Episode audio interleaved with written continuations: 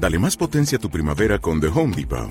Obtén una potencia similar a la de la gasolina para podar, recortar y soplar con el sistema OnePlus de 18 voltios de Ryobi desde solo 89 dólares. Potencia para podar un tercio de un acre con una carga. Potencia para recortar el césped que dura hasta dos horas. Y fuerza de soplado de 110 millas por hora. Todo con una batería intercambiable. Llévate el sistema inalámbrico OnePlus de 18 voltios de Ryobi. Solo en The Home Depot. Haces más. Logras más.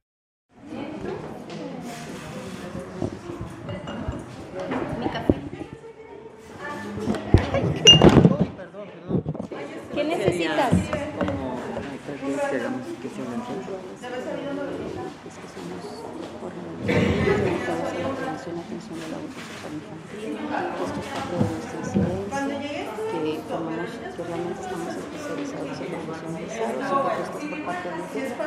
por parte de Civisa, vamos a hablar con los civisas, este, te presentas y personalizas.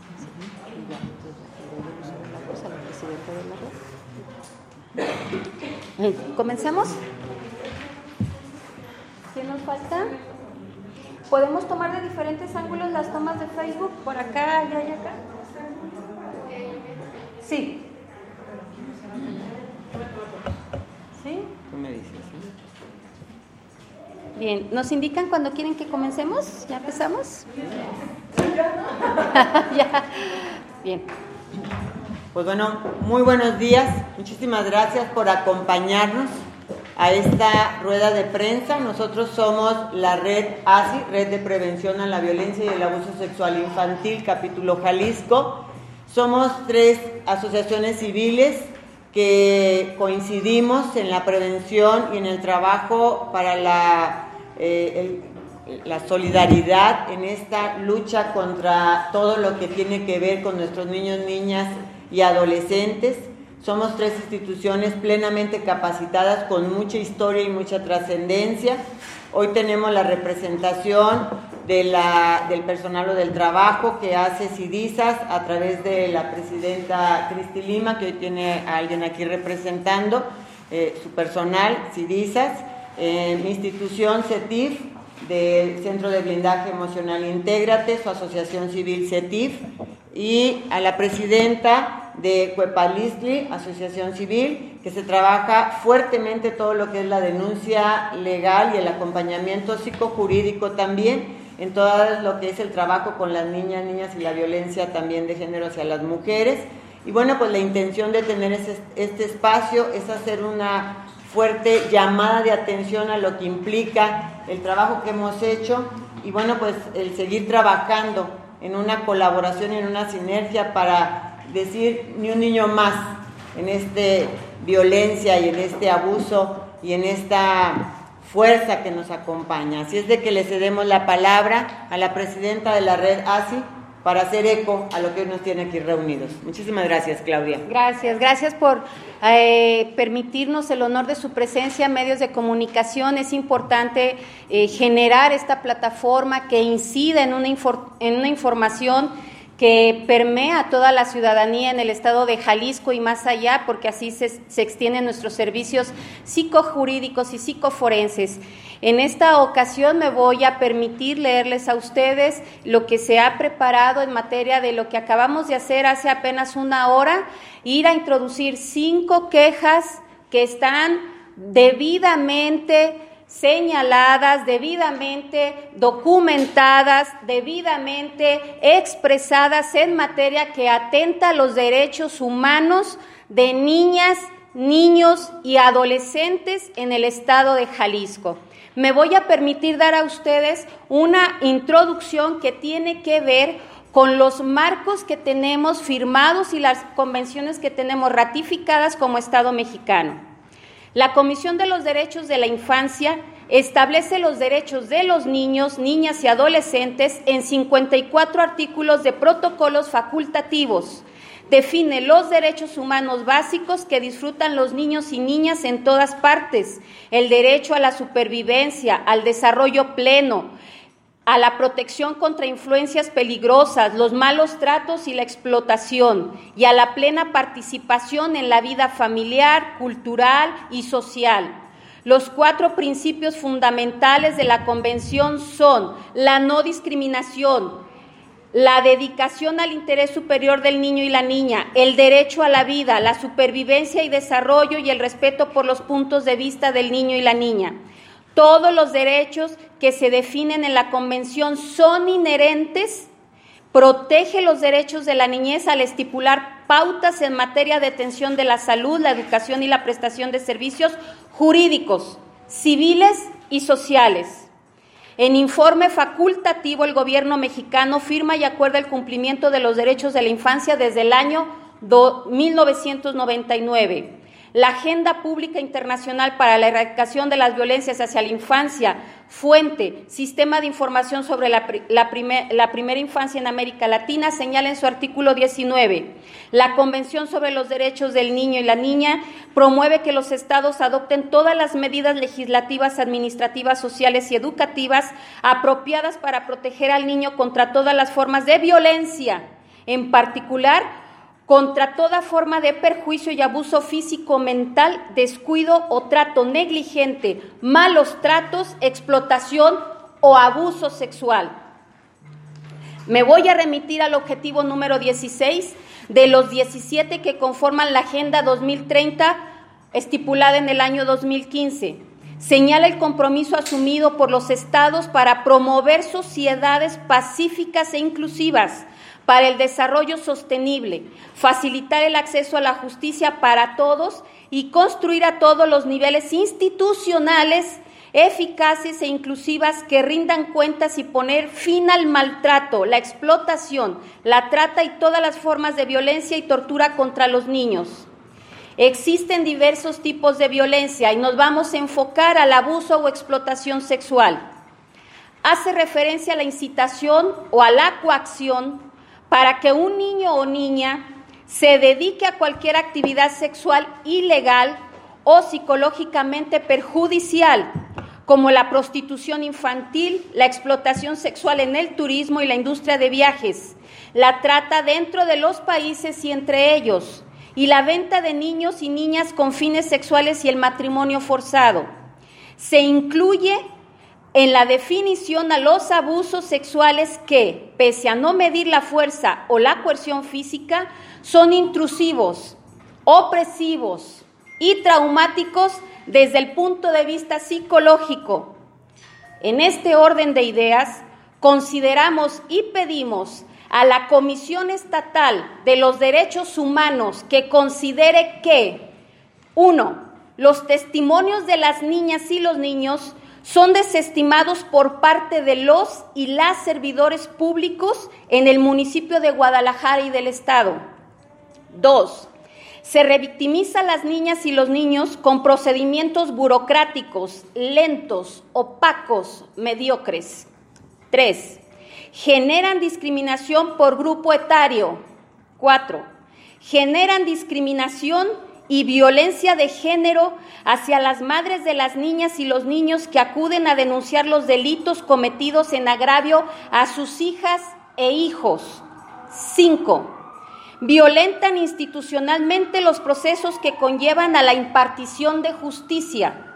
Seis, es pertinente la especialización y profesionalización del personal adscrito a las instancias públicas para el buen trato hacia la ciudadanía en general. Siete, que las y los servidores públicos cumplan su cometido laboral apegado al espíritu de servicio, vocación y formación disciplinar, en caso contrario, que renuncien de sus cargos públicos. Consideramos entonces que las exposiciones de situaciones en estas quejas establecen graves faltas al cumplimiento de los derechos humanos de las niñas y los niños señalados, así como de sus madres biológicas, mamás que están siendo receptoras de violencia de género, género y estructuralmente institucional. En específico, las instancias públicas y servidores públicos que a continuación se mencionan todas y todos en su actual administración son los siguientes para la Fiscalía General del Estado, para la Fiscalía General del Estado, licenciada Mayra Lisset Cepeda Sida, adscrita a la Agencia 3 en Ciudad Niñez. Licenciado en Psicología Ricardo NN, se rehusó a dar sus apellidos cuando es su obligación como servidor público, adscrito a, la, Psicología de Ciudad Niñez en su turno matutino. A la Fiscalía Central del Estado, Unidad de Investigación para Delitos contra Trata de Personas, Mujeres, Menores y Delitos Sexuales, en virtud que desde el mes de mayo del 2017 ha estado en archivo la carpeta pertinente de investigación con más de 12 meses de atraso de uno de los casos que especificamos. A la Fiscalía Regional del Estado con sede en Puerto Vallarta, maestro en Derecho Francisco de Jesús Sandoval Rodríguez, fiscal en delegación, por favorecer a su hija Rosandra Sandoval Hernández, abogada defensora del agresor sexual. Licenciada Elizabeth Rosales Ochoa, Ministerio Público adscrito a la Agencia de Delitos de Violencia Intrafamiliar. Instituto Jalisciense de Ciencias Forenses Jalisco. Licenciado en Psicología Julio Bernal Lomelí.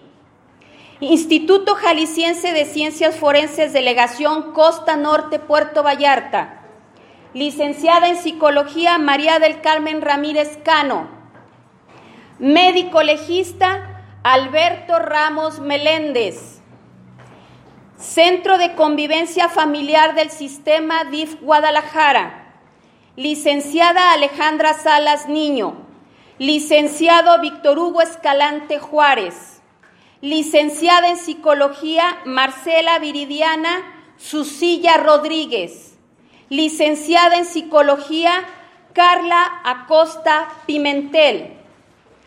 Actos que consideramos violación a los derechos humanos en perjuicio de Juan Pablo de cuatro años de edad, el cual fue abusado sexualmente dentro de las instalaciones del Centro de Convivencia Familiar del Sistema Guadalajara por su padre biológico, estando en convivencia asistida.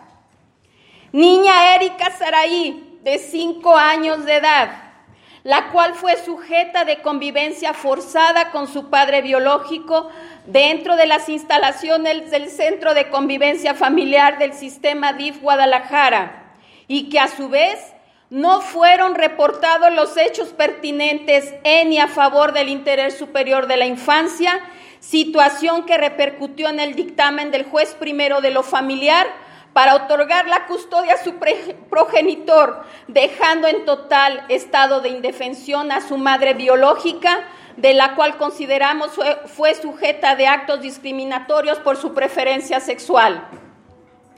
Niño Jezrael de tres años diez meses, el cual fue sujeto de omisión de cuidados y supervisión directa por parte del personal adscrito para tal finalidad al Centro de Convivencia Familiar del Sistema DIF Guadalajara y que a su vez no fueron reportados los hechos pertinentes en y a favor del interés superior de la infancia, situación que repercutió en el dictamen del juez décimo de lo familiar. Se anexa queja. Niña Renata Yanelé, de cuatro años, ocho meses de edad, a la cual no se le han garantizado sus derechos de denuncia en materia de abuso sexual infantil cometido por su padre biológico, incurriendo así en anomalías en el procedimiento por parte de Ciudad Niñez y específicamente el Ministerio Público licenciada Mayra Lisset Cepeda Sida. El agresor de esta niña ya lleva dos niñas, con quejas señaladas en Ciudad Niñez y no se gira orden de apresión porque desestiman el dicho de menores de 5 años de edad. Niña Regina Zoé, a la cual no se le han garantizado sus derechos de denuncia en materia de abuso sexual infantil cometido por su padre biológico incurriendo así en anomalías en el procedimiento por parte de la Fiscalía Regional del Estado y el Instituto Jalisciense de Ciencias Forenses, con sede en ambos en la delegación Costa Norte, Puerto Vallarta. De igual forma, la Fiscalía General del Estado y el Instituto Jalisciense de Ciencias Forenses en oficinas centrales de esta ciudad. Niños y niñas en edades de 2 a 5 años que se desestiman sus dichos, sus hechos, sus, testimonios no les dan credibilidad porque uno de los argumentos que tiene ciencias forenses y los psicólogos peritos en Ciudad Niñez es que estos niños no tienen la capacidad para decir el evento que han pasado, que no existen en toda la República Mexicana técnicas y especialistas en materia de abuso sexual infantil. Por ese motivo el día de hoy la red ASI se presenta también así, porque sí habemos especialistas. Tengo en formación a 37 especialistas en materia de abuso sexual infantil, enfocándonos a menores de edad de 2 a 5 años. A las pruebas me remito. Gracias. ¿Preguntas? Dentro de la ley existe algo que, que estipule que se debe desestimar los de, de, eso, de esa edad. Nada. Existe un protocolo de actuación, de actuación señalado por la Suprema Corte de Justicia de la Nación enfocado a niños, niñas y adolescentes víctimas de delitos y en materia de abuso sexual no escatima los procedimientos y las técnicas, métodos y metodología en materia disciplinaria, en este caso psicología, para que se haga lo pertinente, Gloria. Entonces, ¿por qué no se actúa conforme al testimonio que menores? Por esa razón. El argumento legal es que los niños tienen, no tienen una, los niños y las niñas no tienen una conciencia moral. Recordemos que los psicólogos no determinamos juicios morales, sino características de perfiles psicológicos y emocionales. Se fundamentan en teorías que no tienen sustento epistemológico y en el momento que se les cuestiona método, metodología y técnicas, no nos saben responder. Lo que nosotros determinamos es la veracidad de un dicho. Así es. La veracidad de un niño. ¿Qué, qué tan veraz es su dicho que un niño hace? Y el problema es que la ley te establece una evidencia. Dime en evidencia donde tú me estás justificando qué tan veraz es el, el dicho de este niño. Y ahí es donde hay inconsistencia, porque no tenemos algo en evidencia que yo te pueda dar documentado que este niño está diciendo la verdad. Lo único que hacemos es acercarte cognitivamente a lo que este niño me está diciendo es real, está pegado a su realidad. Y así, claro. Un niño no puede inventar lo que en su proceso cognitivo no ha vivido. Les voy a comentar lo que me contestó la licenciada Alejandra Salas Niño del Centro de Convivencia de DIV Guadalajara cuando señalamos que Juan Pablo fue abusado sexualmente dentro del baño de las instalaciones del centro de convivencia, ¿sí? El niño vuelve a referir, de hecho se mantiene la medida cautelar por parte del juez de que se lleven ahí las convivencias para que el padre no lo vuelva a abusar. El padre aprovechó el cambio de personal para llevar al niño cuando lo tenía prohibido de ir al baño con el niño. Cuando llego y le comento a la licenciada Alejandra Salas, niño, me dice, no seas tan acelerada. ¿Tienes algún testigo que lo pruebe? Mi respuesta inmediata fue, soy demasiado acelerada, lo vas a saber más. Es un hecho oculto. No va a decir el abusador sexual, aquí estoy y vengo a violar a un niño, a una niña. Esa fue la respuesta de la licenciada Alejandra Salas Niño. Y todavía para rematar, el licenciado Víctor titular del centro, ¿sí? Manda un escrito al juez y dice, la madre dice que el niño fue abusado. No, lo dijo el niño y yo le voy a creer al niño. Y por tal motivo es esta rueda de prensa. Si tienen un niño, una niña que está en esta etapa y dice que alguien le toca de una forma inadecuada y que no se siente a gusto, créanle, si nosotras lo hacemos, ¿por qué no los servidores públicos que están en esa competencia? ¿Ahorita en qué, situación se encuentran los niños? ¿Siguen ahí en, el centro o están apartados? Señalamos la medida cautelar, se suspendieron las visitas asistidas, ¿sí? Sin embargo, el juez del segundo familiar, Dionisio, señala que se tiene que tener convivencia a través de terapia psicológica entre el padre y el menor. Cuando ya presentamos la segunda denuncia en Ciudad Niñez, en el Ministerio Público, el menor expresa nuevamente los actos cometidos en su contra y a su integridad sexual. Y aún así el juez segundo de lo familiar señala que tiene que ir obligatoriamente a sesión terapéutica si no la madre tiene arresto domiciliario de más de 72 horas. ¿En qué consiste terapéutica? En que el papá y el niño tienen que estar ahí platicando de cómo les va. Cuando la misma psicóloga del centro en San Onofre señala esto es improcedente, pero voy a acatar la disposición del juez porque es una, es una autoridad superior.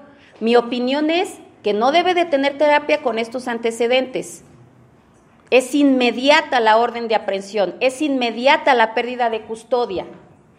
¿Sí? En el caso de Regina, fue revictimizada por la situación de un... Ah, hubo una falsedad en el, en el examen ginecológico. Esta menor de edad era abusada sexualmente por su padre en el juego del doctor. Cuando van con el médico legista de ciencias forenses con sede en Puerto Vallarta, obviamente la niña no se quería dejar revisar. La madre constata que no fue revisada y el médico legista en sede de Puerto Vallarta, hace su informe pericial como que si haya practicado el informe. La revisión es falso, que es negativo, cuando la niña señala que sí hubo penetración. Está inmiscuida la hija del fiscal como defensa del agresor sexual, hija del fiscal en Puerto Vallarta. Presumimos que hay una situación de preferencial por ser ella la hija del fiscal en Puerto Vallarta y que no se lleve a cabo el procedimiento apegado a derecho. Como que nuestra petición es que se ponga en, en primera fila o en prioridad el interés superior del niño. O sea, entendemos los derechos del padre de convivencia sobre su hijo, pero si en este momento es en perjuicio del niño, el niño no tiene tiempo para volver a reconstruir su dinámica psicológica. El padre sí, el padre puede volver a hacer salud emocional sobre la relación con el hijo, el niño no. Es solamente eso. Él va a poder recuperar ese tiempo en lo que él hace su salud emocional, el niño no. La lógica, la lógica. Yo puedo ponerle una varita al árbol y enderezarlo. Después de que se hizo tronco torcido ya no puedo. Es eso, nada más. No entendemos por qué a la ley le cuesta tanto trabajo entender. Y además de eso, la desestimación de las madres de familia con argumentos de las defensas que están invocando al este término alienación parental que en realidad no está avalado por la Organización Mundial de la Salud, no está avalado por el, el Manual de Diagnósticos Psiquiátricos, el DSM-5 más actual, y tampoco está tipificado en los códigos civiles o en la ley del nuevo Código Penal de Procedimientos. Este término no existe porque lo acuñó precisamente un depredador sexual psiquiatra en Estados Unidos para su defensa después de cinco matrimonios de haber abusado sexualmente de todas sus hijas e hijos. Genera este término para señalar que las mujeres están inventando y e influenciando a los niños y a las niñas. Esos son los argumentos que tienen de las madres. Eso, señoras y señores, es violencia de género y violencia estructural desde las instituciones. Esa es la violencia misógina del patriarcado hacia las mujeres y sobre todo de las niñas y niños. ¿Cuántos casos han denunciado en las instancias? En este momento estamos haciendo públicos cinco casos en los próximos días tengo otros nueve casos, entre ellos un feminicidio, donde, no, donde ya le dieron carpetazo. Eh, suponemos que las dos niñas que son huérfanas también son víctimas de feminicidio infanticidio. Alerta Amber nos dio carpetazo a esta situación y no se le ha dado seguimiento. En los próximos días tendremos otra rueda de prensa para presentar los demás casos. ¿Qué instituciones? Alerta Amber en sí, Fiscalía General, Los casos son, receptor, eh, son recibidos en nuestro organismo civil a partir de que ya no encuentran respuesta en las instituciones públicas y vienen a Cuepalistlia C como último recurso. ¿Encuentran el recurso aquí, mamás? Sí. Todas las mujeres que están junto a mí son mamás de las víctimas y se reservan el derecho de contestar preguntas, por respeto. Habla de 37 especialistas, ¿dónde están? Y si no se les está utilizando, ¿a quién entonces es a quien utiliza la autoridad para, para evaluar Buena pregunta que quiero que me responda Derechos Humanos. Porque yo he incidido directamente en materia de ir y señalar a ellos específicamente. Tienen autoridades superiores a ellos, que responda también la autoridad. La queja se presentó de manera formal. Ya, tenemos la queja presentada el día de hoy, la acabamos de señalar, ¿sí? Con todos los anexos. Aquí está, se presenta con el número de folio 1810 831, ¿sí? Aquí está su sello de recibido. Dejamos dos tantos, ¿sí? Y Cuepalistlia C es quien formula la queja de estos cinco casos. ¿Sí? ¿Qué número de folio Enseguida lo repito. 1810 831 del 18 de agosto, no, 27 de agosto de 2018 a las 9.10 de la mañana fue recibida la queja con estos cinco casos. He de comentarles que Cuepalistlia C tiene en su haber registro como organismo civil adscrito a la Comisión para la observación de los derechos humanos de las mujeres con el número de folio 280 en convenio y en sinergia con esta honorable comisión. Si gustas también comentarles que eres un perito. Ah, también eh, he sido nombrada como perito auxiliar en materia de en cinco materias por parte del Consejo de la Judicatura del Estado de Jalisco en materia de psicología infantil, psicología forense, psicología jurídica criminológica, psicología en terapia familiar y psicología en abuso sexual infantil. Y este año fue el premio Irene Robledo, Claudia Rangel. Por defensa de los derechos humanos, el 8 de marzo, me congratula el Ayuntamiento de Guadalajara con este reconocimiento. ¿Sí? ¿Algo más? ¿Alguna pregunta? ¿Esperarían medidas cautelares de la Comisión Estatal de Derechos Humanos? Eso esperamos. Queremos la reparación del daño en cuanto a lo que compete, ya sea de manera en atención psicológica, de manera en atención eh, económica, en, en, materia en señalamiento con recomendación y que se haga pública y del dominio ciudadano. Uh -huh. ¿Se ha también metido el tema con la Comisión Estatal o qué otras instancias han visitado o han eh, ingresado estos casos y que no les han hecho caso? Desconozco esa pregunta, pero lo que sí sé es de que todas han acudido a todas las instancias, incluso organismos civiles, particulares. ¿Quién? Bueno, uh, organismos civiles este, que defienden los derechos de las mujeres. Gracias a uno de esos organismos, las compañeras de la niña este, Erika perdieron la custodia, porque la abogada de ese organismo les aseguró que estaba todo controlado con el juez y fue mentira no intervino para nada y acuden con nosotras y estamos aquí el día de hoy. Siempre hay un recurso en Cuepalistli. ¿Algo más? Agradecemos mucho el favor de su presencia. Les recordamos, estamos en Facebook Fuerza Cuepalistli, si nos hacen favor de postearnos o al correo que se les hizo llegar la información. Muchas gracias por su Muchas presencia. Gracias. Pasen a tomar algo de desayuno. Gracias. gracias. ¿Todos tienen speech?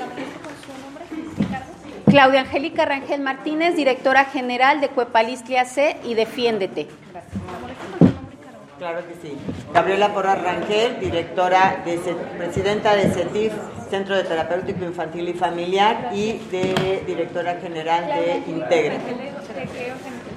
Aquí, de Cuepalistlia C y Defiéndete. Uh -huh. Claudia Angélica, Claudia Angélica Rangel Martínez, Cuepalistlia C y Defiéndete. Gracias a ustedes. Gracias.